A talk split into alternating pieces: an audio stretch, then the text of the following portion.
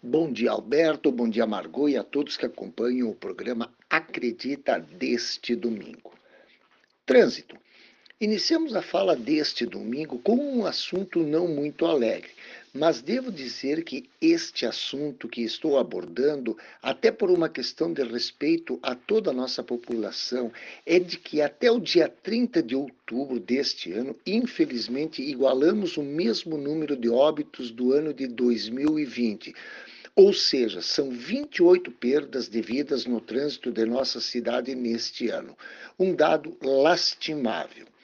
A educação para o trânsito é fundamental para que tenhamos um trânsito mais humanizado.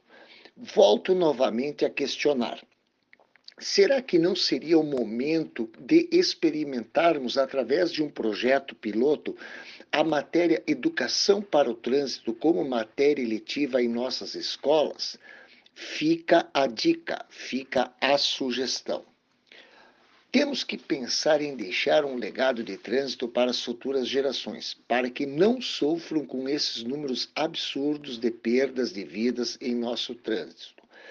Reiterando o que venho falando há vários programas, Vamos respeitar as placas de trânsito, as suas mensagens devem ser cumpridas. Respeitem as vagas reservadas e seus horários. Respeitem as entradas de garagem. Não estacionem seus veículos em cima das calçadas. E, principalmente, respeitem as faixas de pedestres. Não há mais espaço para esses atores em nosso trânsito há um desengajamento moral muito grande por parte de alguns condutores. Se cada um fizer a sua parte, com certeza o ganho é para todos. Um lembrete de última hora. A documentação do seu veículo e a sua está em dia?